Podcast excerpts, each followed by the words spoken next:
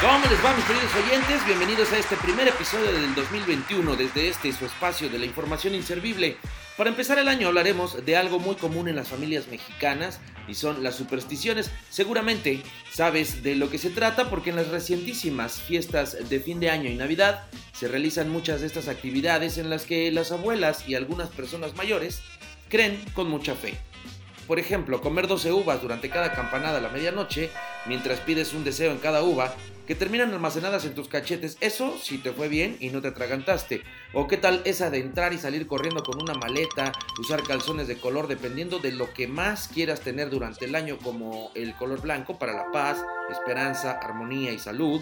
El anaranjado que atrae el entusiasmo y la vitalidad. El verde representaría esperanza, salud, calma, protección y juventud. El rojo, por su parte, llama al amor, pasión y fuerza. Y el amarillo, el dinero, los negocios, la prosperidad y la abundancia. También me ha tocado ver que la gente, bueno, especial mi jefecita, tira lentejas en la entrada de su puerta y después las barre. Bueno, pues estas son solo algunas de las supersticiones, pero no son exclusivas de estas fechas. Nuestra vida está rodeada y depende en gran medida de estas creencias. Aquí comenzamos.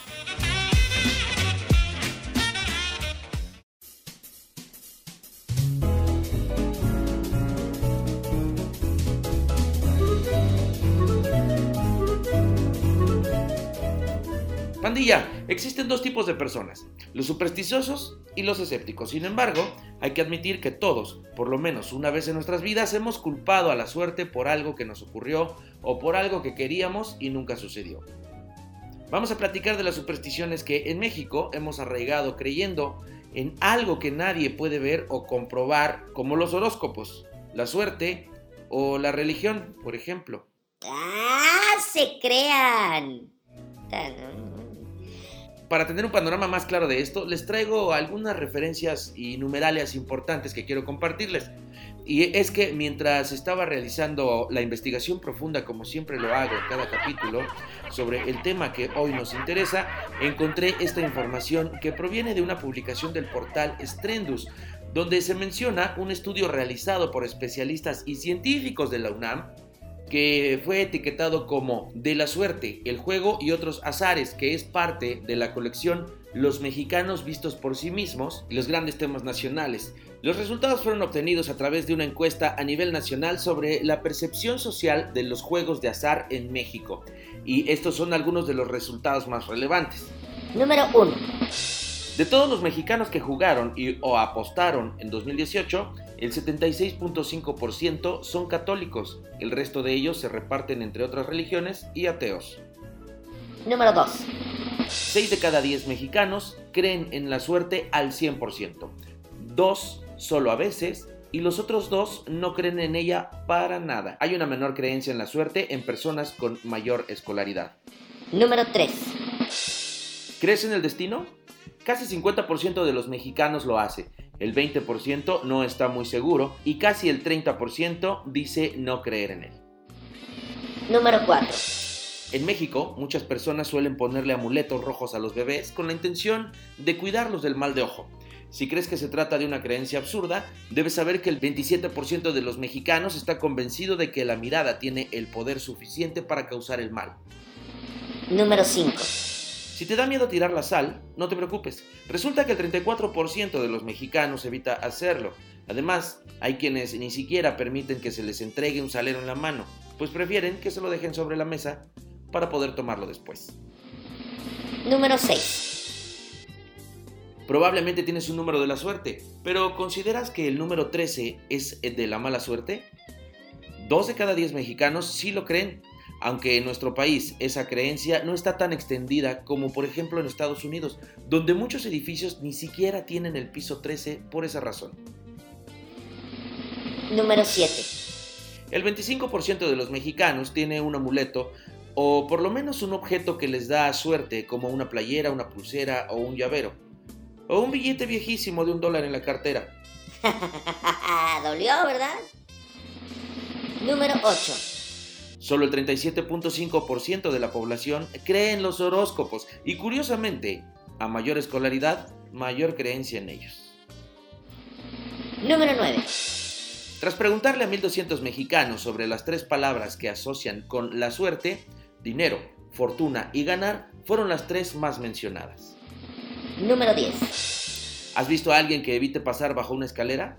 Probablemente no lo hace por cuestiones de seguridad, sino como un ritual o práctica para evitar la mala fortuna.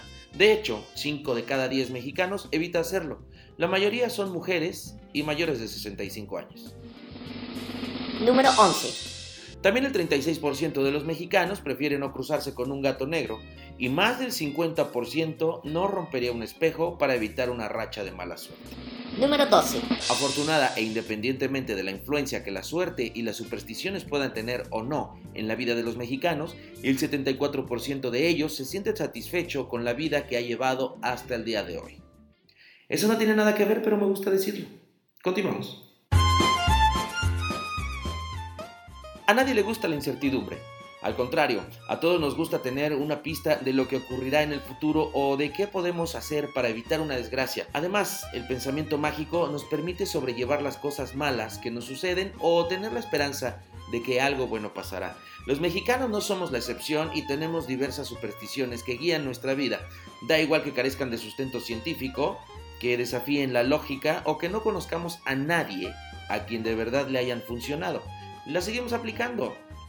No importa cuán racional o escéptico seas, las supersticiones no respetan edad, origen, nivel de estudios o socioeconómico. Y todos alguna vez hemos recurrido a alguno de estos rituales, aunque sea en broma, para atraer la buena suerte o alejar la mala. Para reforzar lo anterior les voy a compartir el siguiente top 10 de las supersticiones mexicanas más extrañas. El número 1. No sobarse el codo.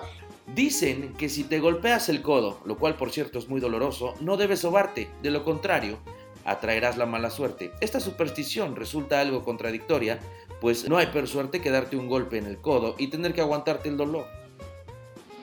Número 2. Hilo rojo. La costumbre popular indica que si un bebé tiene hipo, debemos colocarle un hilo rojo en la frente, previamente mojado con saliva. No existe una relación clara entre el hilo y los espasmos del diafragma, pero la abuelita asegura que sí funciona. Número 3. Tender la cama de la futura novia. Si dos muchachas tienden la cama de una tercera que está a pocos días de casarse, esas muchachas se casarán próximamente.